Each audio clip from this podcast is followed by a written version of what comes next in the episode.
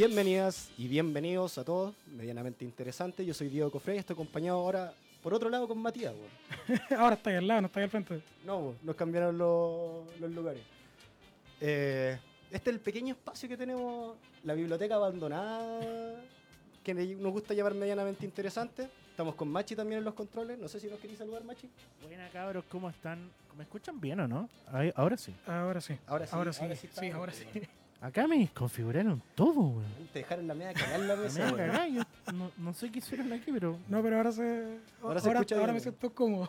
Ya, perfecto, porque me escuchaban como el pico. Entonces, Oye, Dígame. quiero eh, de primero agradecer a la gente que nos descarga por eh, Spotify. eh, sobre todo a la gente que está descargando medianamente interesante. Hay un auditor de Puerto Varas, que bueno, se llama Juan Miguel, algo así, que nos mandó así como un pantallazo que voy a poner después en, en, en pantalla al final de este programa, viendo el programa desde, su Puerto casa. Vara, desde Puerto Vara. Desde- así es, desde Puerto Muy Vara. bien. Bonito Llega internet para allá. Mira, weón, y hasta aquí nos dejó. Hasta aquí Ahí nos dejó el auditor, po, weón. Nunca más nos va a escuchar. weón. Puta, nosotros hacíamos un, un podcast desde la, desde la periferia también, pues, weón, ¿se entiende? Lo acompañamos. Oye, antes de presentar a nuestro invitado que ya los ven en imágenes, eh, queremos agradecer de nuevo a nuestros auspiciadores, si se le puede llamar así. Sí.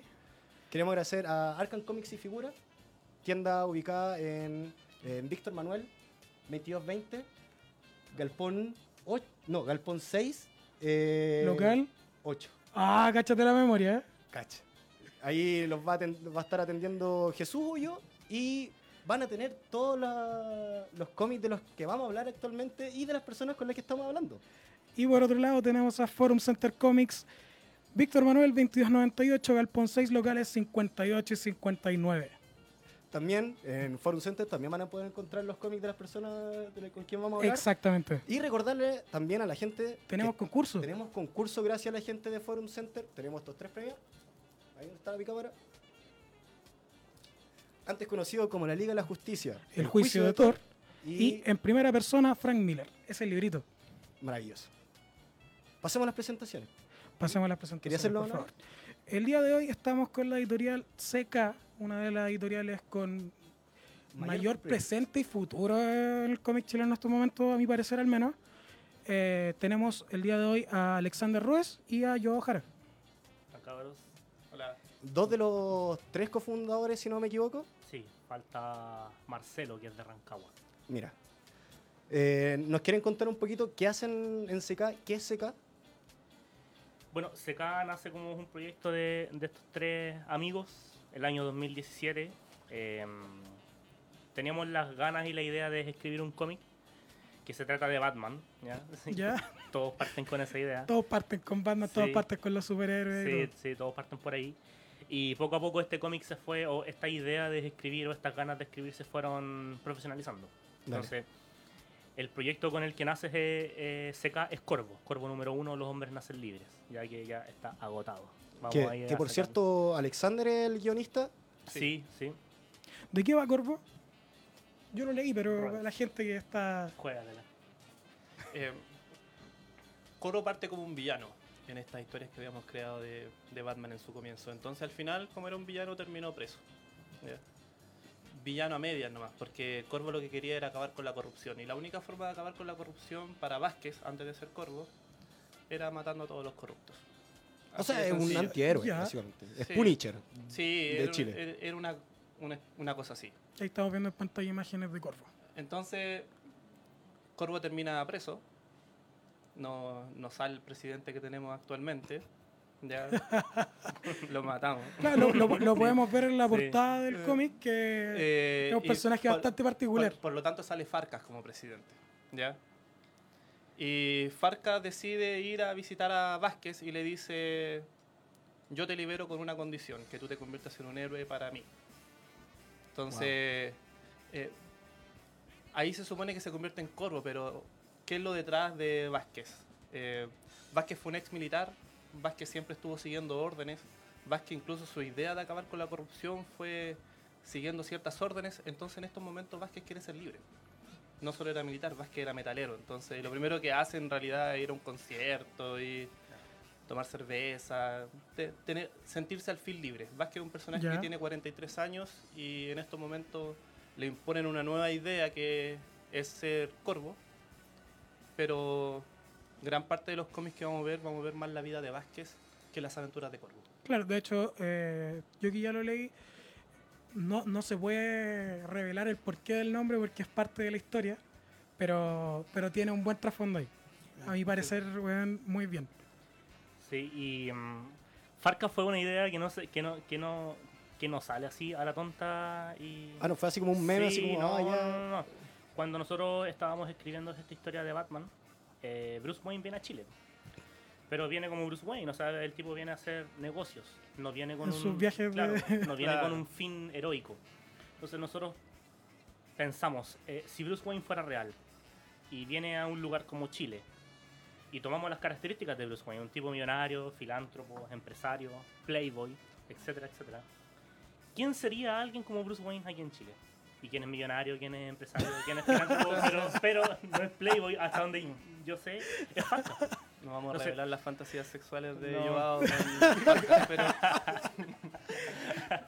No es que el pelo ese algo tiene. Entonces, Sí. cuando, cuando, cuando, eh, cuando Bruce Wayne viene a Chile, se nos, se nos ocurrió que podría venir a hacer negocios mineros porque Chile tiene mucha minería. Y resulta que Farcas tiene negocios mineros, pues entonces eh, calza. Sonaba natural. Claro, coincide. tenía sentido. Claro, tiene eso, tiene, tiene, tiene, tiene sentido. No es sigue- porque sí, como Claro, sí, recién. sí, no es, no, es, no es una cuestión que se nos ocurrió curado, o bueno, sí, pero no. eh, O sea, este programa nació de una curadera, así que sí, no te no, puedo sí, jugar. sí, mira. De, eso- de hecho, de eso estábamos conversando hubo, con. hubo un razonamiento detrás de eso. Claro, sí. Y naturalmente, después de toda esta catástrofe que ocurre en este en esta eh, historia de Batman, la gente vuelve a elegir un presidente y también ha resultado y Farcas ha sido como nombrado o mencionado o postulado como posible candidato. Entonces, ¿por qué no?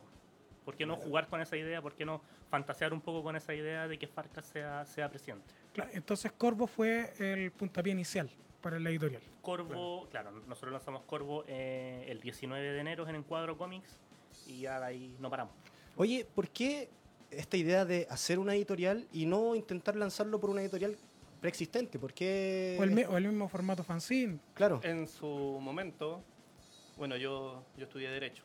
El otro cofundador, Franco, fuimos compañeros también de la universidad, entonces en su momento tuvimos que constituir ciertas empresas y Franco fue el que dice, pero ¿por qué queréis buscar una editorial si nosotros podemos crear una editorial?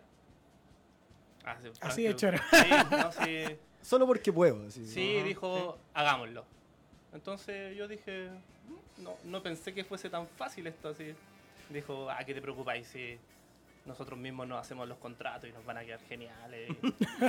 Sí, fantasioso. no, no teníamos idea en realidad. No, no, no- nos tardamos... eh, Corvo se escribe a mediados del 2017. Ya la historia que está Y- publicada. Sí, Sí, número uno, ahí claro. se escribió. La venimos a publicar en enero del 2019, entonces fue un año y medio entre que el dibujo estuviera listo, Que el dibujo estuviera listo. Y ahí dijimos, ya ahora nos podemos constituir y empezamos a formar. eh, La editorial. em- empezamos a formar la editorial. Editorial CK, eh, la K es por Corvo. Siempre nos preguntan, entonces tengo que decirlo. Sí. ya, pero no son Editorial Comic Corvo, no. Eh, Franco tiene su personaje que se llama Celestina. Ha costado un montón sacarlo. Entonces, por eso no. Se Pero suponía se, que te- pero se viene. Pero viene, sí. Pero viene. viene se viene. suponía que tenían que salir en conjunto y se nos han caído los proyectos más de una vez, entonces eh, la C es por Celestina del personaje que creó Franco y la K es por Corvo que fue el personaje que creamos aquí con Joao. Oye, una editorial que partió con una idea de amigos mientras estaban tomando a Yo, tener yo creo que la mayoría partieron así. Sí. O sea, Sí. Las peores y las mejores ideas parten así, weón. No, no sé qué, qué más podéis decir que es de eso. De par- partir así a tener 11 números publicados en un Sí. año. 13. 13. 13. Cacha. Me, me cago. Quedaste corto. Er- eran 7 títulos, siete Siete títulos títulos. y 13 números Sí, 13 independientes. números. Ujú. ¿Qué se siente, weón? Eh, siempre nos preguntamos cómo chucha agarramos tanto vuelo. Sí, no, no, no. Y aunque suene chiste, es, es una pregunta que nos hacemos. Es que es lógico Siempre, porque, porque- nadie más lo ha hecho tan rápido. O sea, claro, al menos el año 2019 ninguna otra eh, em, editorial. que, claro, nadie más sacó más de, no sé, 5 o 6 títulos quizás. Nosotros sacamos 13. Costó harto, sí, y no, no fue todo color de rosa. Y en distintos formatos y todo. En distinto, claro. eh, nosotros eh, somos muy eh, lectores de DC, nos gusta ese tipo de formato, por lo tanto, nuestra grapa tiene el tamaño y mm, la calidad o el material más cercano eh, em, a DC. Y como, como, como ustedes dicen, tenemos otros formatos, esto es de Daslab, Dami Vago, Humor Animal, eh, los cómics de Matías Palma y tienen formato librillo. Entonces sí, hemos explorado mucho tipo de mucho tipo de cómic en este primer año de editorial. Los Y- cómics de La Plaga tienen el formato Omnipress, Claro. un Sí. poquito más Claro. corto. Mm. No hubo cómo convencerlos de que salieran en nuestro formato, así que Ese for- formato argentino en general. sí, así que dijimos ya que esta que esta colección salga bajo ese formato no hay ningún problema. Yo soy muy obsesivo con, con los tamaños. Con la plaga son dos tomos, ¿cierto? En estos momentos son dos tomos. El primero lo habían publicado. su tiene problemas con los tamaños, parece. Yo no me voy a meter ahí porque soy. con, los, con los tamaños de libros, de revistas. Ah, ya. Y- La plaga. La plaga salió. la plaga número uno lo había publicado Bad Pro. Ya, Ya. Los hermanos Fattori lo sacaron bajo Bad Pro y la plaga número dos salió con nosotros. Sin perjuicio de que ahora la plaga número uno también tenemos los derechos para poder publicarlo en su momento. La van a hacer una reedición. Sí, Co- comentario desde esto mismo. Ustedes tienen un mundo cohesionado como mundo seca, el universo seca, Sí. y tienen el universo mandrágora. ¿Cómo pueden, cómo integran ustedes los cómics que ya están escritos antes de que se, Claro, como el mismo hecho de la plaga. Cómo cohesionan esto, estas historias, ¿cachai? Que están preexistentes a su universo. Sí, eh, el universo de la plaga se lo, eh, se lo le propusimos a los hermanos Fattori si querían o no integrar el UCK. Podía salir bajo eh, bajo un sello independiente dentro de la editorial o podía salir bajo el UCK, que es el logo que normalmente ven Claro. arriba. Eh, a nosotros no nos afectaba porque en realidad la plaga pasa miles y miles de años en el futuro, la humanidad se acabó, volvió a comenzar y están en plena Edad Media. Entonces no nos afecta en nuestro presente. Para nosotros la plaga está ocurriendo en el futuro, él está ocurriendo en el pasado y tenemos un universo central que es un poquito más delicado tener que trabajar con uno y con otro. Claro. Corvo, Rodrigo Rodrigo Sicario. Sicario, entre otros. Se viene Super Milf, ya está confirmado. Sí, Sí. eso, eso, eso estuve cachando. En sus redes sociales publicaron hace muy poquito, una semana más o menos, Sí, que, que Super MILF se unía a CK. Sí, ya se unió. Sí, ya, ¿Sí? sí. Sí. Ya, ya estamos trabajando ya en la primera publicación de Super Milf. ¿Y ¿Va a estar en el universo o a Sí, separar? Sí, Ah, ya. sí, La- claro. eh, Super MILF va a ser revista Super MILF, no va a ser cómic propiamente tal, o sea, va a tener, van a tener cómic. Para los lectores de Super MILF saben que María José crea muchas historias independientes dentro del, Mm. dentro del cómic, pero además va a tener una especie de ventanita sentimental, eh, Ah, confesiones, Una revista en- como tal. entrevistas a otros artistas. Entonces dijo, no, yo quiero hacer una, una revista de Super MILF. Y ahí van a haber historias donde Super MILF se va a relacionar también con los otros personajes que para- del universo. De hecho, para poner en contexto con al público en realidad, eh, Super MILF es un cómic de María José Bart, si no me María equivoco, José María Bar. José Bart. que ella publicó por su lado antes de antes de llegar a usted. Sí, había publicado ya varias. Un tomo Sí, recopilatorio. tiene- tiene, por tiene harto de trabajo previo María José. No, y de hecho, el tomo de Super MILF es una weá cotota que yo no decía, weón, ¿cómo alguien puede llegar a ser una cosa independiente de este tamaño? Eh, es algo que, por lo menos, yo no, no había pensado que se podía dar en, el- en la novela gráfica chilena, Ah. que dentro de todo es súper caro.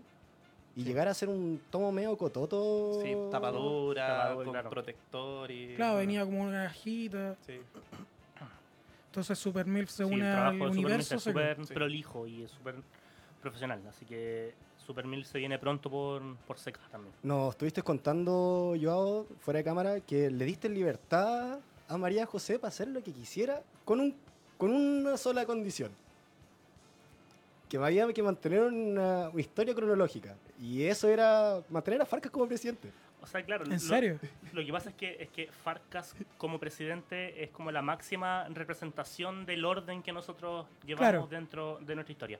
Entonces, Para no crear Eh, incoherencia y todo. exactamente, eh, Super Milf si quiere comerse a Corvo, yo no me quejo, pero, pero cuando eso pase, eh, la gente tiene que saber que eso está ocurriendo en un mismo universo. Sí. Sí, Claro. esa es Es como que la eso, única... es, eso es canon para nosotros. Claro, que- sí.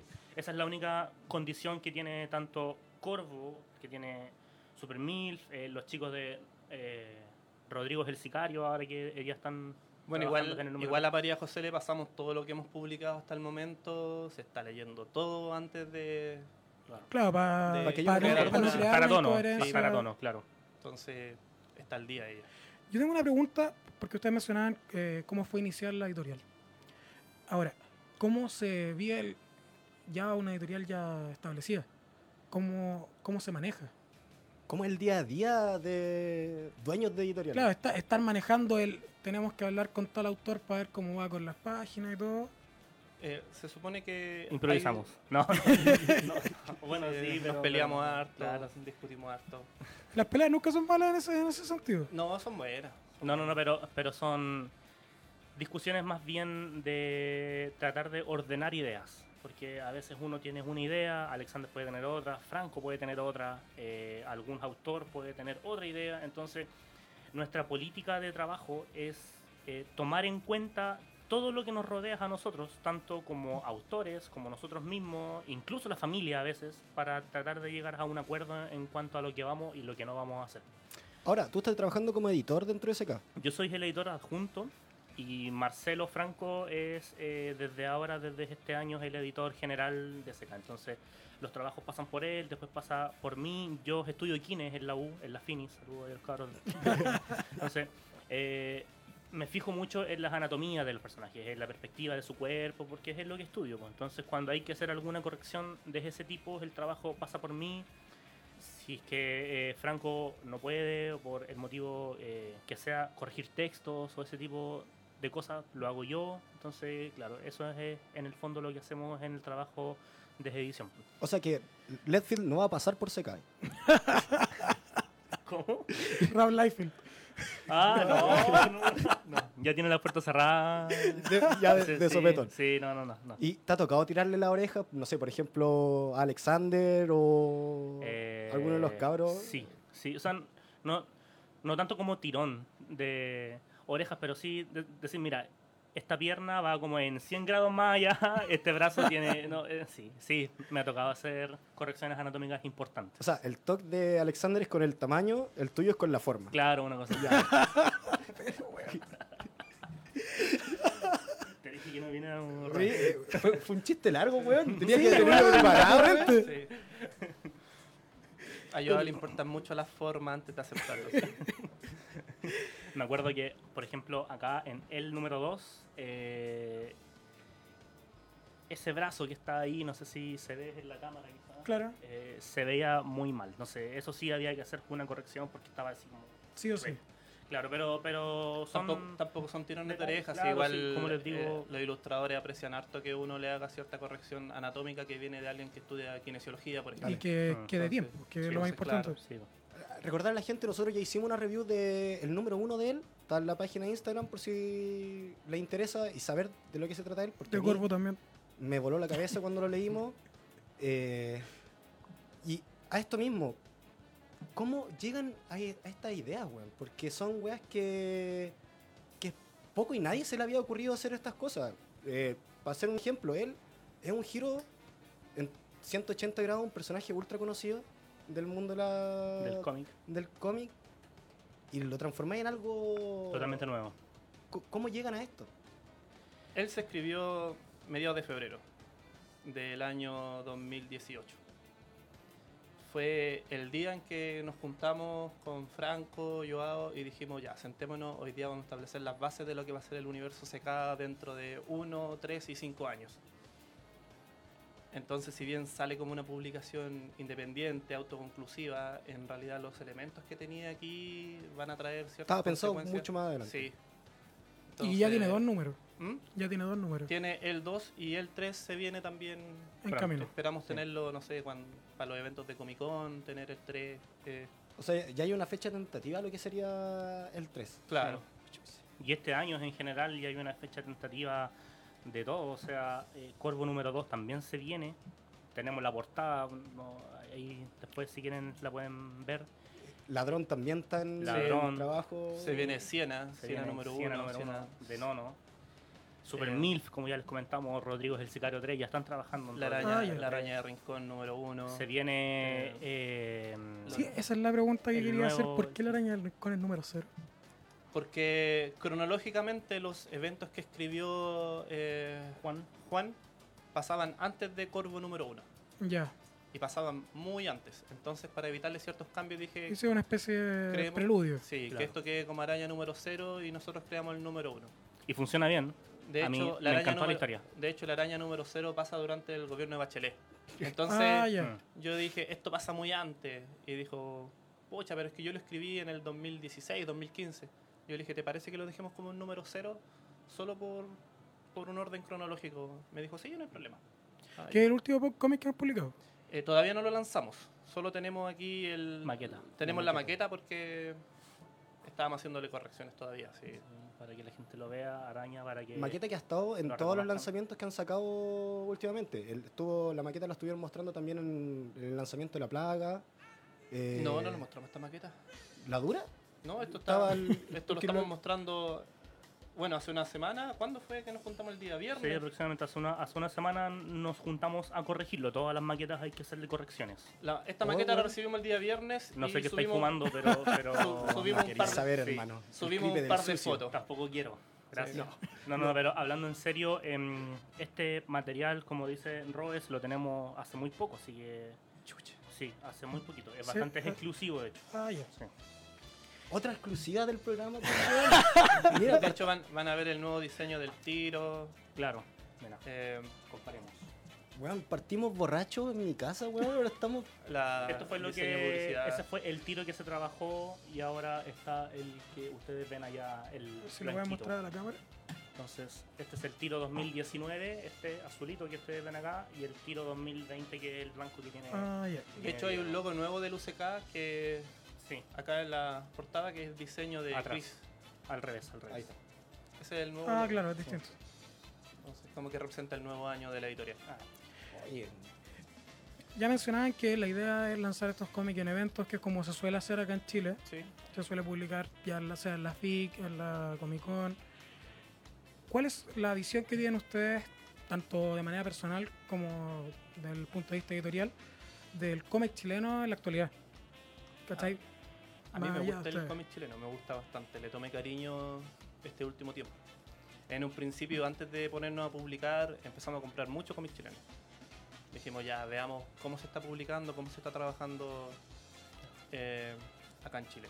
Porque teníamos solamente las referencias de, de lo que era Marvel, DC, eh, Claro. cómic americano en general. mm. Entonces quisimos ver cómo era el producto nacional y yo me maravillé, o sea, hay muchas Hay- hay historias, muy- yo tengo muy- historias que a mí me encantan. Muy buen contenido. Hay Sí. mucho material eh, eh, potente y prometedor aquí en Chile. Curiosamente hay productos que son muy desconocidos eh, para el público nacional en general dentro del mundo del cómic, claro, es un, es un mundo pequeño, pero pero no salen a... A la luz tanto como uno quisiera. claro. Y, Claro, es, lo y es- y es producto muy bueno. Lo que pasa es que también uno como público, yo hasta hace muy poco no consumía cómics chilenos, lo compraba muy de vez en cuando cuando iba, por ejemplo, a la FIC. ¿Ya? Que ahí decía, Sí, pues, si, es el si- momento si para- estoy en la FIC no voy a comprar un Batman, ¿cachai? Sí. Pero al mismo tiempo pasa que uno va a la comiquería y es difícil empezar a dar el paso de ir a un evento. O sea, o sea de comprar un cómic chileno. El paso de, oye, si tengo 5 lucas, me compro el cómic de tal editorial chilena o me gasto las 5 lucas en un cómic de Batman. ¿Cachai? Y es... A mucha gente le cuesta dar ese paso. Sí, Es que por mucho tiempo el cómic chileno sufrió un estigma asqueroso. Mucho prejuicio. Eh, Un, prejuicio de, weón, nosotros no podemos hacer cosas que no sean para agarrarnos para el hueveo. Mm. Y empezaron a salir estas editoriales que sí se tomaron el trabajo en serio, como ustedes, como los chicos de Ariete también Sí, en su momento. Y han estado sacando material muy bueno.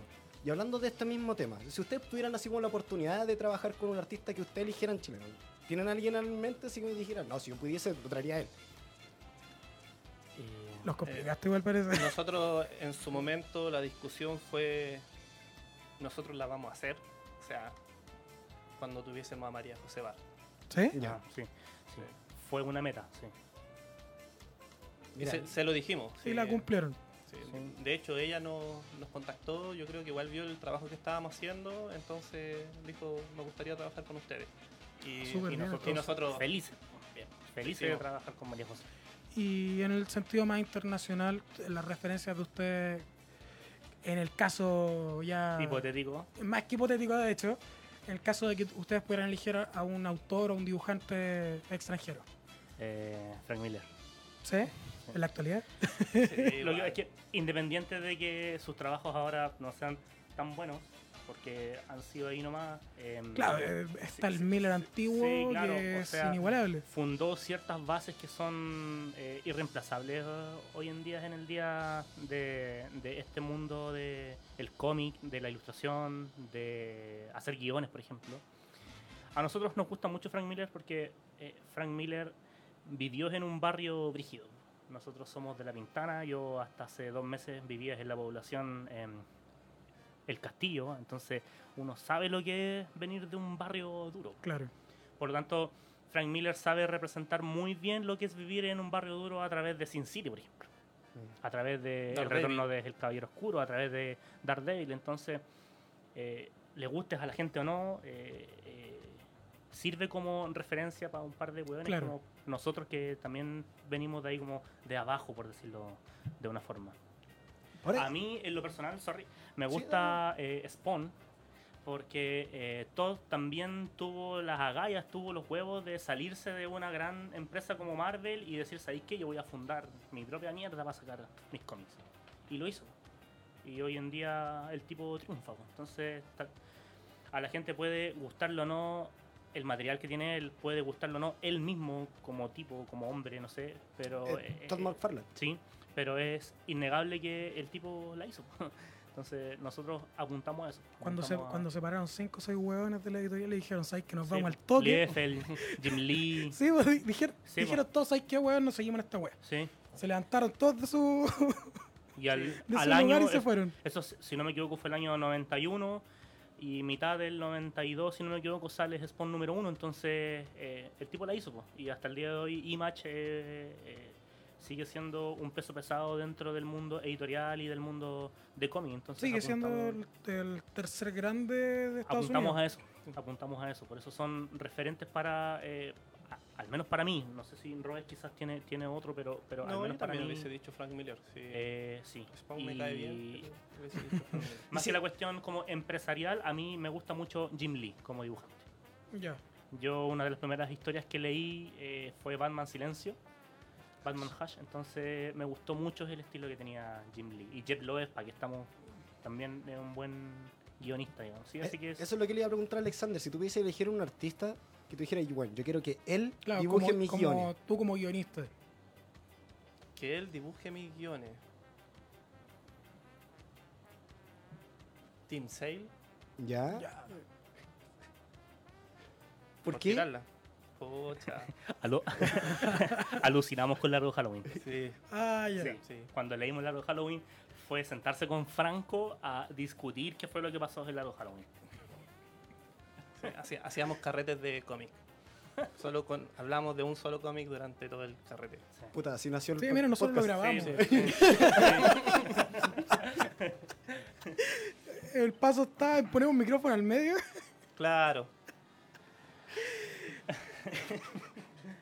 Bueno, hemos tenido cierta suerte de tener contacto. Bueno, ahora hablando de eso, hemos tenido cierta suerte de tener contacto con artistas internacionales. ¿Sí? Sí. Sí, a lo mejor se viene alguna sorpresa por ahí Ah, dentro de un par de meses. ¿Cómo, ¿Cómo ven ustedes el recibimiento del público a la editorial? Yo creo que nos fue bien. Tanto en, en las opiniones Sí, como no, sí. en las ventas. No, eh, las ventas no estuvieron mal, ¿ya? Pero cómo recibió el público el producto yo creo que es lo que más aprecio. O sea, ¿Le ha gustado? en, en un año llegamos, yo creo que llegamos a las personas correctas. Bueno. Entonces... Ahora no sé, en- simplemente agarrar más gente todavía. Sí, Exacto. Que más gente se dé cuenta que, que están pasando cosas buenas. Ustedes ya agarraron vuelito con el primer año de SECA. Este aventón, ¿para dónde, ¿para dónde los lleva? ¿Qué es lo que tienen planificado, por ejemplo, para el 2020? ¿Tienen algún evento como una crisis, no sé, pues crisis final, crisis de identidad, No, alguna todav- wea así. todavía no hay Sí, una. aún no. Todavía no hay una crisis. Un Ya. crossover. como, como tal. Pero sí, este año son, va a ser un año de muchos crossovers dentro de nuestras historias. Se van a cruzar muchos personajes que en su momento nos los pidieron. Entonces, queremos ver en un cómic eh, a Rodrigo el Sicario con Corvo, queremos ver a la Araña Rincón interactuar con otros personajes, Siena va a estar interactuando con otros personajes. Entonces, todo lo que, si creamos un, un equipo bien consolidado entre los mismos artistas, yo creo que podemos hacer un trabajo en equipo bastante bueno. Entonces, Sí. este año 2020 podríamos decir que a nivel editorial es el año de los crossovers de los personajes de Editorial Seca. De- Claro, de- no van a estar cada uno por su lado. sí, No. de Van a tener, cada uno bases. tiene sus historias, pero queremos que, que compartan Y aventuras. y va a ser súper interesante eso porque aún dentro del mismo universo CK, ya no contando eh, las historias de Dami Vago o las de Matías Palma, dentro del universo CK igual cada historia tiene un tono propio. Sí. Entonces, interesante ver cómo, cómo esos tonos se juntan. Eh, Corvo igual es chistoso, yo creo. Yo trato de ponerle un poquito de chiste a Corvo. Eh, Rodrigo el Sicario igual es un cómic bastante serio. Me gusta ese tono de aventura que tiene, eh, ese tono callejero también que le dieron los chicos de, Claro. de Rodrigo Fabián Entonces, Y a él le diste un, a él le diste un tono súper místico dentro de Sí, todo. pues. Entonces, entonces, como se suena rel- súper rico. se tiene que relacionar todo. Sí. sí. Una pregunta en relación al mismo Corvo, que, que es como la, la obra insignia de la editorial, con la que partió todo, como mencionaban antes. ¿Por qué está en colo- ah, color? ¿Mm? ¿Por qué está color? Es raro ver el, el- en el cómic chileno una historia de color. Por lo mismo, o sea, eh, sacar cómics a color aquí en Chile es una meta. Eh, sacar cómics a color en Chile es caro. Es súper costoso. Eso no es secreto para nadie. Por lo tanto, cuando nosotros quisimos comenzar con esto, dijimos, ¿sabéis qué? Como se dice hoy en día, con todo, sino para qué. Dale. ¿cierto? Entonces, la meta y que se cumple y se va a seguir dando con Corvo, al menos, es sacarlos a color porque O sea, que Corvo va a continuar a color. sí, apreciamos continúa a las color. historias en blanco y negro, como él, por ejemplo, como Rodrigo es el sicario. Death, Death Corvo va a continuar en blanco y negro. Death Corvo continúa Claro. en blanco y negro. A los chicos de Rodrigo el Sicario les dijimos si les interesaba sacarla a color y dijeron no porque nos gusta la tonalidad que le estamos dando en blanco y negro. Eh, Eh, Siena sale a color. Eh, ya no hablaron del 3. A- por lo menos a mí me encantó el, el tono que le dieron en el entintado a él. Siento que le ha dado como una majestuosidad dentro de todo, en blanco y negro. ¿Lo sacan a color o siguen con el.? No, sale No, en blanco y negro. él sale en blanco y negro. Es, es así. Sí. Sí, y bueno, eh, en el fondo es una cuestión, no sé, como de ego nomás, querer sacarlo en blanco y negro. Sí, porque, porque uno sabe que sacarlo a color implica un, un gasto más, implica un esfuerzo más de parte de la persona que lo hace. eh, Tiene que haber un colorista, Claro, aparte del entonces, sí, entintado. sí. Em, cuando empezó esto, quisimos que es el primer número que diera inicio a todo, porque nosotros antes de fundar CK hablamos acerca de cinco años después de eh, fundar esto, entonces tenemos un plan a, a- a corto, mediano y largo plazo, y cuando pensamos en eso, quisimos que el primer número fuera en grande, y en grande, acá en Chile al menos, a color. significa, claro, sacarlo a color. Y ahí mismo mencionaban Death Corvo. ¿Qué es Death Corvo para los que no lo cachan? Para los que cachan únicamente la grapa de Corvo Sí, eh, que veíamos ahí en la imagen. Los lectores de Batman sabrán que Batman tiene su línea de Batman y además tiene su línea de Detective Comics, ¿cierto? Así como hay otros, así como Superman tiene Superman, tienes el Hombre de Acero, etcétera, Action etcétera. Comics. Action Comics, claro. Entonces, lo que quisimos hacer con Corvo fue algo similar. Eh, eh, Corvo como tal muestra un poquito más de la vida de Corvo y Death Corvo es puramente acción, es más pelea, es más, es más ver a Corvo con su traje degollando tipo y cortando piernas y brazos y lo que ustedes quieran. Entonces, en el fondo es como la. es, es, es, es hacer el símil de Batman y de Detective Comics. Son, son historias a veces independientes, a veces se cruzan. Ahí estamos viendo cómo trabajamos Death Corvo.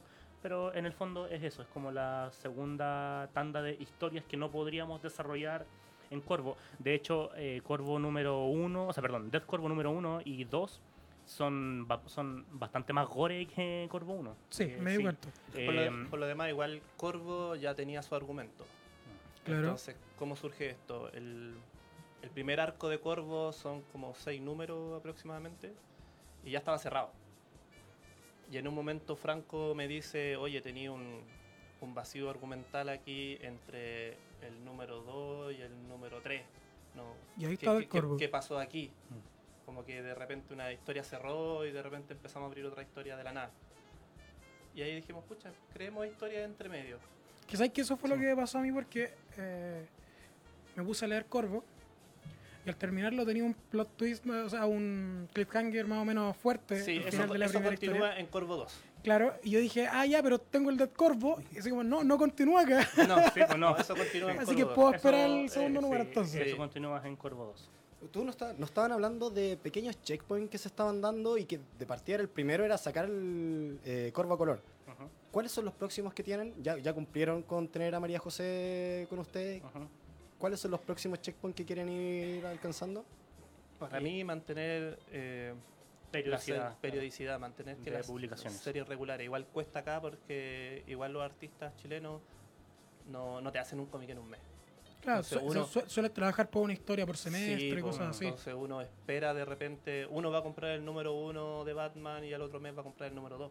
Y cuesta Claro. sacarlo. Mm. A mí lo que, lo que sería un logro personal es que las historias salgan por lo menos cada tres meses, eh, cuatro meses a lo más. Ustedes en un año publicaron 13 cómics como mencionaban recién. Sí. La idea de usted, o sea, que más de uno por mes en promedio. Entonces, lo que ustedes esperan es seguir manteniendo esa cantidad, lograr incluso una mayor. Aumentar esa cantidad. Sí. Sí. Sí. De hecho, De- ya con las series regulares podemos sacar 5 o 6 fácil de una. O sea, Rodrigo Sicario 3, Corvo 2, 100 a 1, Super Claro. 1000. Y ya sumé 4 así a la pasada nomás. Así que Más las cosas que Más, vayan claro, entrando. más De Dani hecho, hay, Vago, más hay varios Matías. trabajos en estos momentos que ya están listos y todavía no los queremos lanzar. Ya tenemos Juve en la hojarasca a color, entonces dijimos, esperemos Sí. un momento. esto Si era número uno está listo, pero dijimos, Blanco y negro. un poco. va a salir a color. El, el- Ah, ya. el trabajo de Matías Palma en... Tiene su propio un- universo. Universo Sí. Mandrágora. Sí, Sí, el universo. Mandrágora. ¿Cómo eso? ¿Cómo, ¿Cómo llegó a ocurrir eso? Fue una libertad creativa que le dimos a Matías y además porque su historia eh, costaba darle una coherencia con las nuestras. Claro. Y sus historias son buenas y Matías crea su propio universo. Todos sus personajes siempre han convivido. Convive. Sí. Eh, el universo Mandrágora trata sobre esta planta Mandrágora que está durmiendo, una especie de deidad que el momento que despierte todo este universo se va a destruir. Esa es la premisa que tiene Matías. No sé más sobre ese universo porque no, no me ha dicho.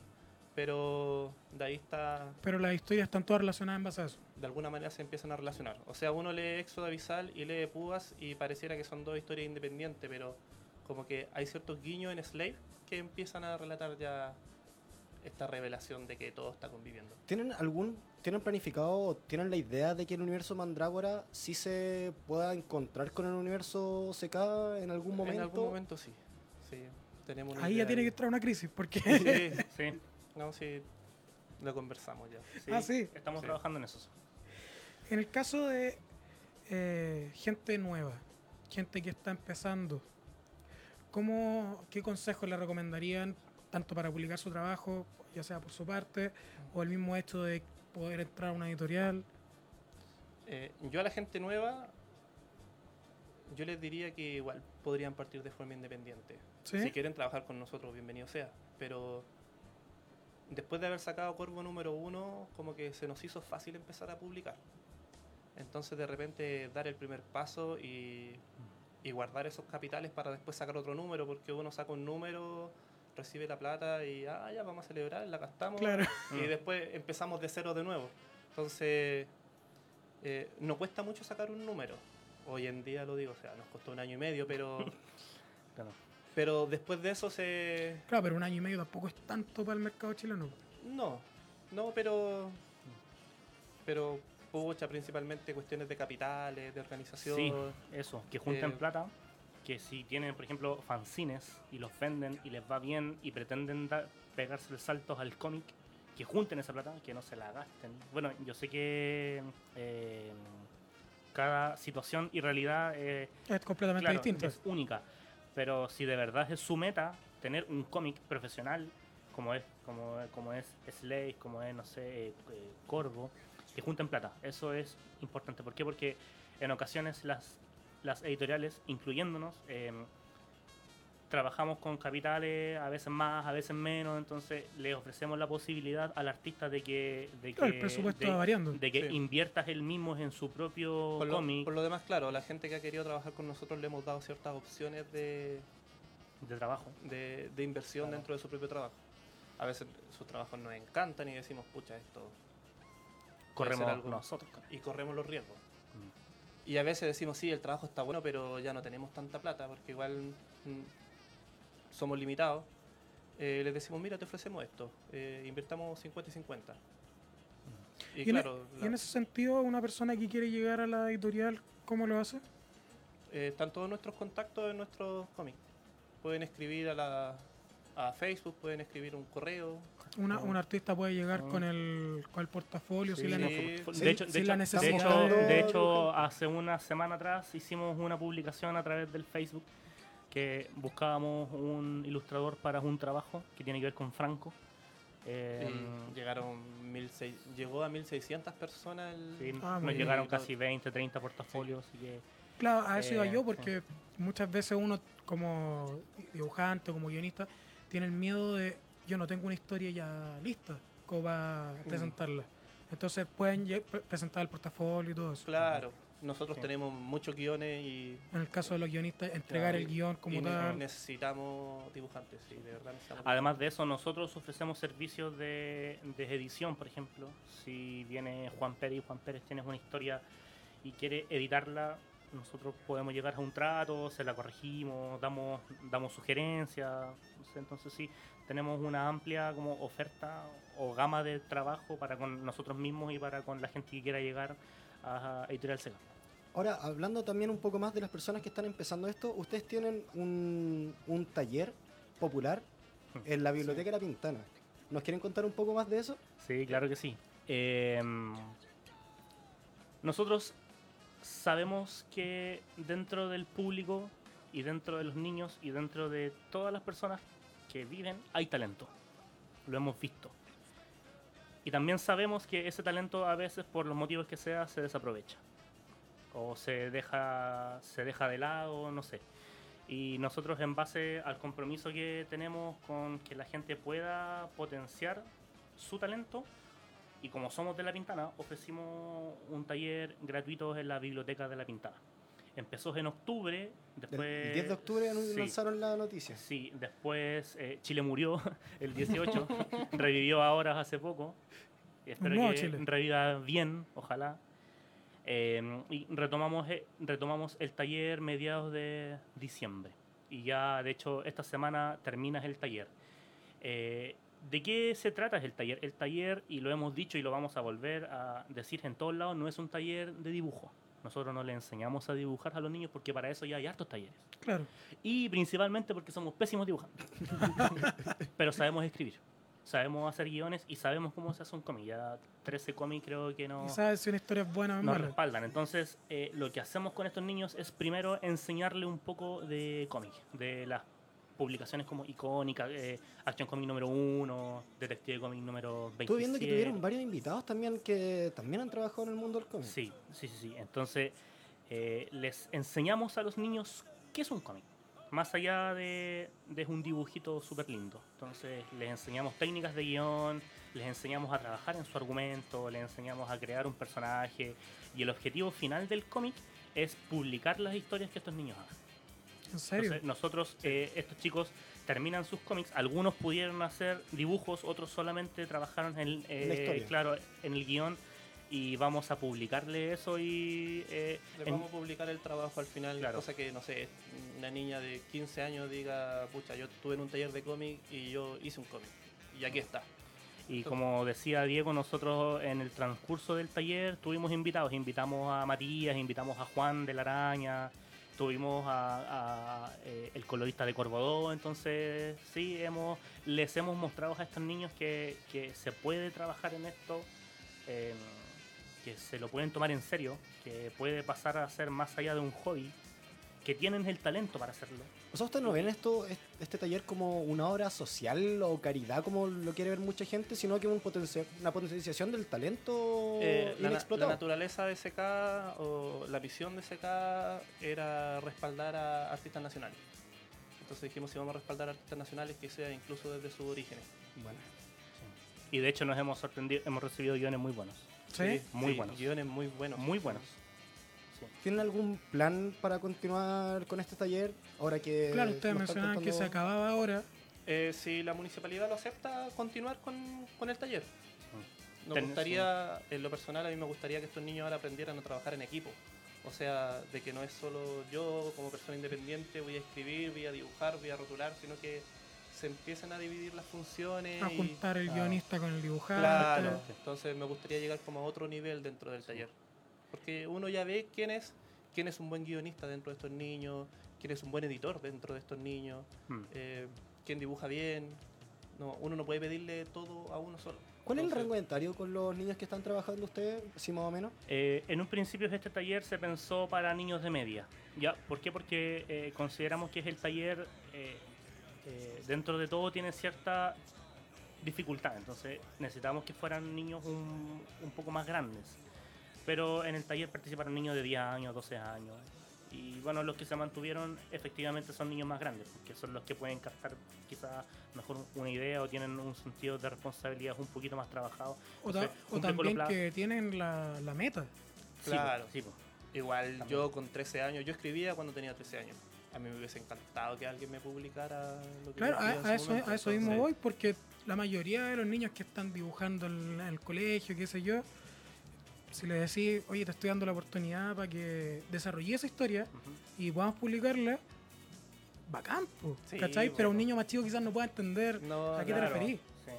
Eh, estamos invitados de otras partes también, así que estamos en conversaciones a ver si el taller se hace en escuelas públicas. Mira, Así que es un proyecto eh, central y esperamos que se pueda desarrollar. Por eso depende de las gestiones municipales y bueno, ahí, etcétera, etcétera. pues. Pero nosotros felices de continuar haciendo talleres y poder mostrarles a los niños que y niñas, las niñas son bien... las eh, niñas son más responsables. Sí, las niñas son más responsables que los niños. No, no creo que haya alguien Pero- que lo pueda discutir, No, güey. mostrarles que, que si alguien los orienta bien puede lograr grandes cosas como tener un cómic hecho ya a los 15 años, 16 años.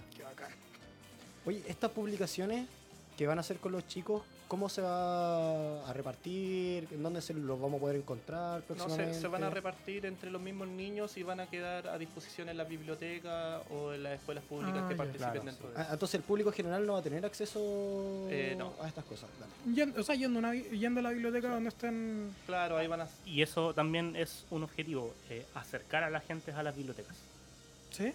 Acer- Nosotros sabemos y hemos comprobado que a través del cómic podemos fomentar lectura, pensamiento crítico, etcétera, etcétera, etcétera. Ustedes ya saben que a- eh, al día de hoy el cómic ya no es punch, punch, pao, No. ya, eh, claro, hay historias mucho más elaboradas. Y también le mostramos eso a los niños, que no, que no es necesario ser infantil para escribir. De hecho, los guiones que recibimos, uno de ellos es Toque de Queda de la ISA, saluda, Isa- saludos a la ISA, es un guion súper adulto, súper bien pensado. ¿Qué edad tiene ella? 10, 14. 14 años. Entonces, eh, ¿qué queremos?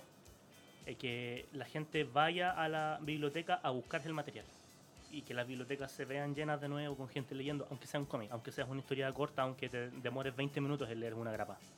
Pero Por lo demás, igual uno se ha dado cuenta que quien partió leyendo cómic, después igual termina leyendo de todo. Sí. Claro, Eh, es un buen Sí, acercamiento. de la mano. fomenta claro. bastante la La lectura. sí. Y en el, y en el Sí. sentido también de sus obras ya publicadas, ¿están en alguna biblioteca o es un objetivo ya... En, en estos momentos tenemos en la misma biblioteca de la Pintana. Y, Están. Sí, Sí. están. Y están en San Bernardo. Así que nos adquirieron algunos ejemplares la biblioteca de San Bernardo. Así que esperamos llegar a más. Pero Esperamos llegar a más. Antes de, ya de ir finalizando el programa, que se me hizo muy corto, eh, ¿nos pueden tirar alguna papita? Así como algo que no, no se sepa.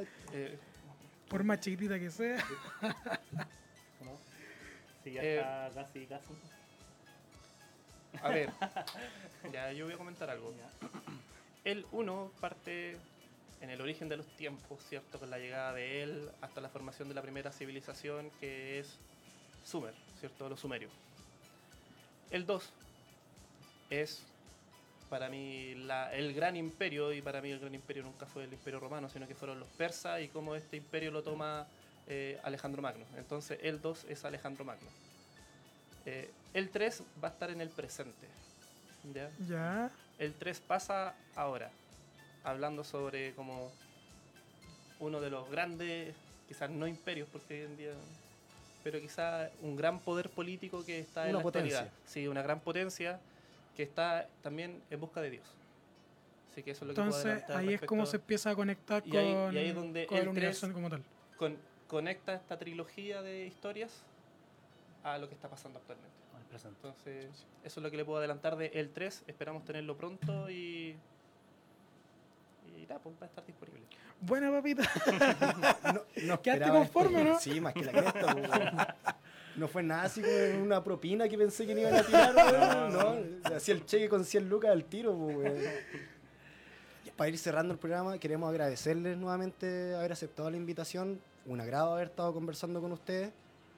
Eh, Cuando, cuando quieran dar alguna información sobre la editorial, nos avisa y nosotros también la compartimos en nuestras redes. no, quieran problema. venir a conversar acá. También, no- cualquier no- no hay problema. Están invitados. Invi- quedan tener cordialmente invitados que, para que- un futuro. que anunciar, así que Sí, se vienen Sí. muchos anuncios ahora. sí se vienen muchos anuncios ahora. Yo creo que esta semana, de hecho, es clave para nosotros como, como empresa más que como tema de cómics, sí. Y pu- pueden salir hartas cosas potentes de mano de Editorial CK. Entonces dejamos invitado a toda la gente que le eche una miradita al universo CK si es que no lo han hecho. Bueno, el universo Mandrágora es un universo vertiginoso, bueno. Es algo, una... Mucha gente dice así como, no, es que una montaña rusa de emociones. No, weón, esto es una montaña rusa de emociones, weón. Pasáis así como de la sangre gore en Corvo a hablar de lo, no sé, ya de referencias babilónicas, sumerias en él y Y después a reírte con Dami Vago y después a cuestionarte tu existencia con Exo. Bueno, tenía Super Milf hablando de una wea más erótica, ¿cachai? Con un universo más Sí. Bueno, échenle una mirada. Esperamos que algún sex shop eh, nos. ¿Sus redes sociales cómo las pueden encontrar? Eh, en Facebook, Editorial CK, y en Instagram, CK Editorial. Y a través de nuestros correos nos pueden escribir a editorialckchile.gmail.com. Y, Entonces, y Diego, como mencionábamos al principio del programa, tenemos dos, dos lugares en los que puedes conseguir estos productos. calmado que se me olvidó de nuevo el... no. Eh, tenemos. Arkham Comics y Figuras, ubicado en Bio Bio. Está en... Víctor Manuel Víctor Manuel 2220. 2220, Galpón 6, local número 8. Ahí voy a estar atendiendo yo los sábados, weón, así que me pueden ir a putear de frente los weones que me putean por internet. Y también los pueden encontrar en Víctor Manuel 2298 Galpón 6, locales 5859 Forum, Forum Center Center. Comics. Que tenemos el concurso, así que aprovechen lo que queda cada vez menos. Queda, queda una semana y media más o menos. ¿o? Claro. Una semana y media para concursar por estos premios, weón, tan maravilloso. Sí, están de lujo. Así que agradecer a la gente que nos está viendo, agradecer nuevamente a los invitados por haber estado con nosotros Agradecer también a la gente que lo vea posteriormente o lo escuche en Spotify. en Spotify. Oye, weón, ha recibido buen comentario el, el programa. No me lo esperaba. Después de tanta puteada que nos tiraron en el podcast. Yo no vi nada, pero de que estuvo bueno, estuvo bueno. Entonces vamos a ir cerrando el programa. Eh, nos despedimos, pues. ¿Cómo nos pueden encontrar a nosotros, Diego? Arroba medianamente interesante en Instagram y los ¿Y las Instagram- puteadas personales? puteadas personales en arroba creo que soy índigo. Me obligaron a esto por mi parte. Nos despedimos. Oye, este es el último capítulo que tenemos hasta... Ah, verdad, voy a mencionar eso. No lo habíamos dicho. La radio se va a tomar unas pequeñas vacaciones porque nos vamos a cambiar de locación, así que de aquí hasta por lo menos tres semanas, weón, no vamos a tener capítulo en vivo. Quizás saquemos cositas entre medio por las redes sociales del programa, pero eso es entre medio. Así que Nos vemos en marzo. van a tener la suerte de no vernos las caras en un puente. en un puente. Bien. Entonces nos escuchamos en marzo. Muchas gracias a los que han escuchado el programa, a los que han escuchado todos los capítulos y a los que no, pero que están poniéndose al día. Muchas gracias también. Weón, las puteadas también se agradecen, así que nos escuchamos. Adiós.